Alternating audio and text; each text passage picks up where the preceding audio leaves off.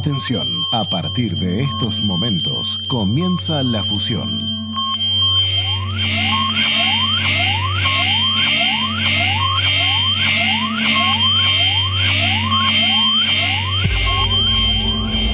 Falta uno y Estación de Fe se convierten en Estación Unión.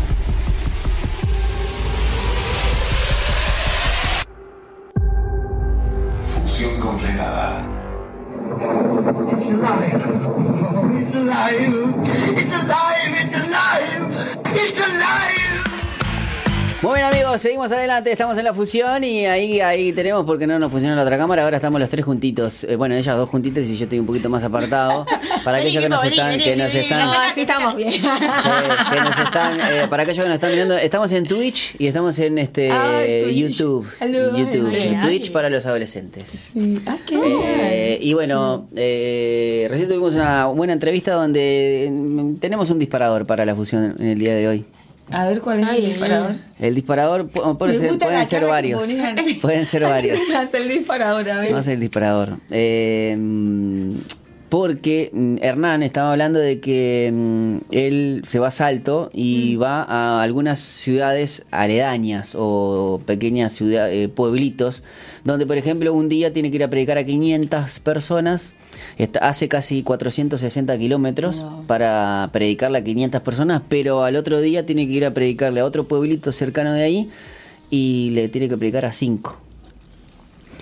Y aparte no solamente a 5, sino que tiene que cantar a capela, Porque a las 8 ya no hay luz, porque el pueblo no tiene luz.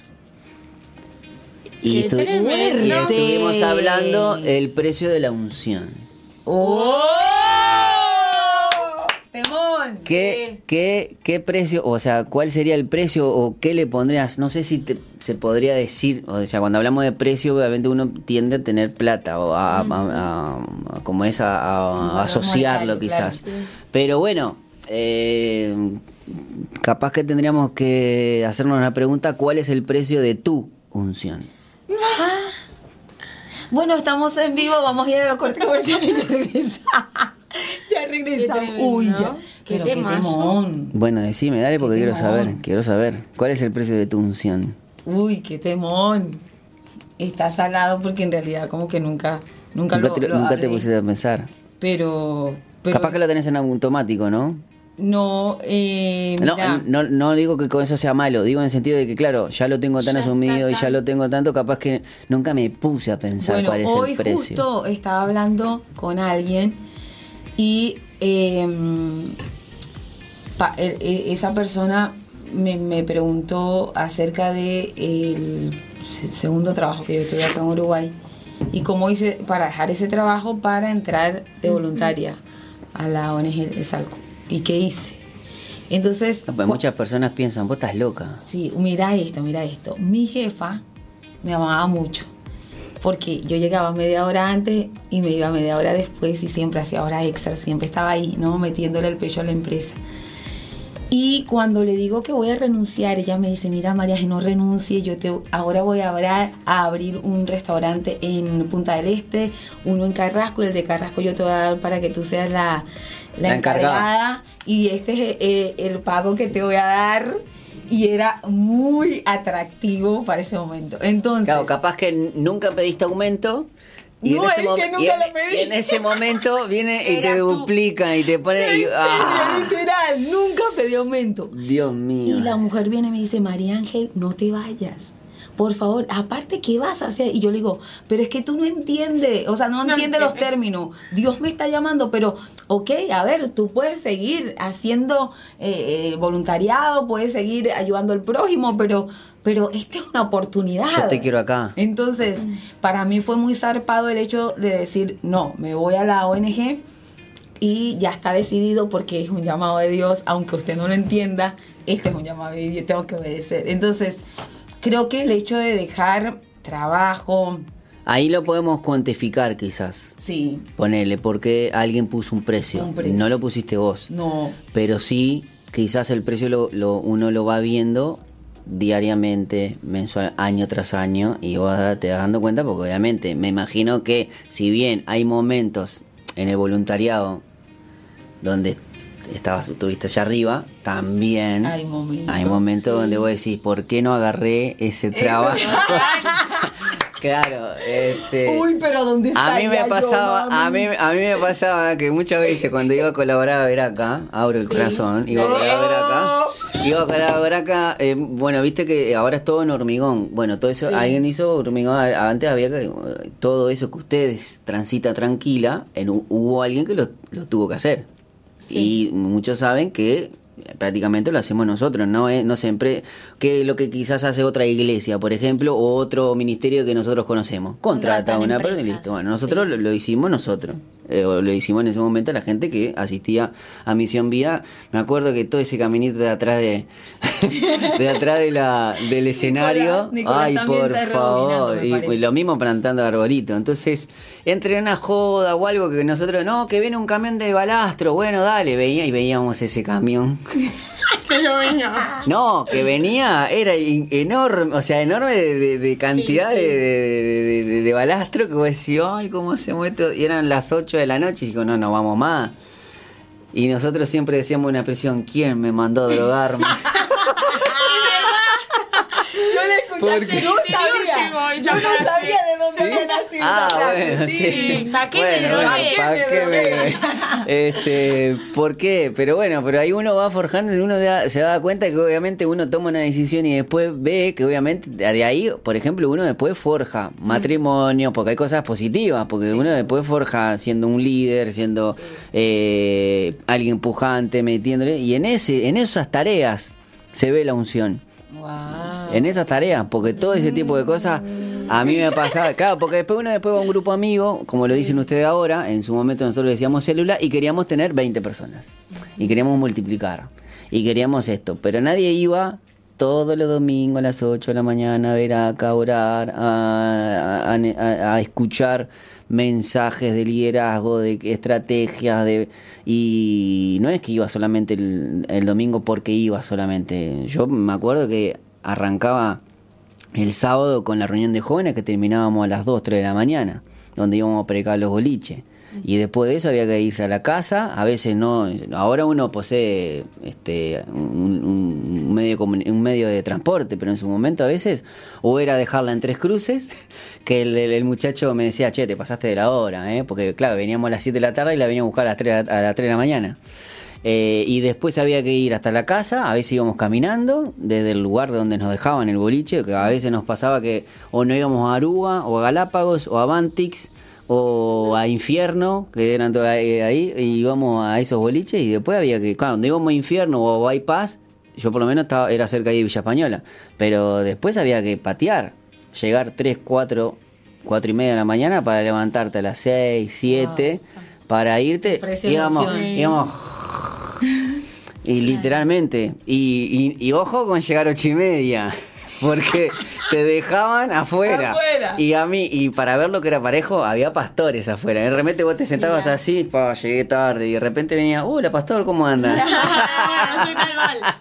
Porque en esa era- la ley era, era justa para todo. Pero bueno, eh, ¿por qué? Porque después yo lo escuché de- de- del pastor Andrés en su momento que decía que eh, la unción nunca sobrepasa la autoridad. Wow. Y a veces también uno cree por ser ungido y por ser acá, de repente puede y hace lo que quiera. No. No. Y bueno, a mayor unción, mayor autoridad. Pero nunca la autoridad va, va- eh, va a ser sobrepasada por la unción. Claro. Entonces, eh, este tipo de cosas, y ahora le pregunto a, a, a Eli, porque estábamos hablando de, ya vemos, el precio de tu unción, ¿cuál es? Bueno, me parece, me pasó lo mismo que, que, que Ay, sí, lo estábamos hablando en estos días. Qué fuerte. Sí, sí. Eh, Es el espíritu. Sí, ¿Viste cuando no, se ponen pero en serio, se justo yo estaba comentando eso de que yo había dejado ese trabajo justo cuando me iban a, a- supuestamente a promover y, Y en esta nosotras semana- en esta semana estábamos comentando Sí. eh, un sueño que ella tenía. que yo tenía un sueño de entrar a una empresa, no la voy a nombrar. eh, ¿Cuál es? Una empresa, una empresa multinacional. Mira, mira, dice que lo cuente, que lo cuente. Desde, desde muy niña siempre quise. Ah, no. Una, es una más empresa de saludable, agua, es más claro. saludable. Es más de saludable. agua. Y siempre fue mi sueño. ¿Es la y del yo Puma? estudié. Sí, porque te- Sí, sí, yo estudié para, para comenzar a trabajar ahí y ya había terminado todos los estudios, tenía todo para ingresar. Cuando me llaman de que podía ingresar, eh, ya había tomado la decisión de ingresar a los hogares, porque el Señor me había llamado a ingresar a Esalco. Y, y ese fue mi precio de, de negarme a lo que yo amaba, de mi sueño de niña, pero hoy por hoy puedo decir, bueno, en realidad gané más de lo que nunca perdí, el seguir a Cristo. Qué fuerte, ¿sabes que ya me contaba algo que ya tenía? Ah, empezamos a hablar de las colecciones. Ah. ¿Qué coleccionas? Y yo le pregunté. Yo tengo una colección de tierra. Y, y esa colección es muy especial porque no soy yo la que la busca, sino gente que va a viajar y me trae tierra de Israel, de Grecia, de no sé. Tengo Ojo, ojo que después la vende. Acá, vos sé tener, este, yo ¡Qué tengo el- polvito! el polvito de la descarga. La, el tie- la tierra de la descarga, vení.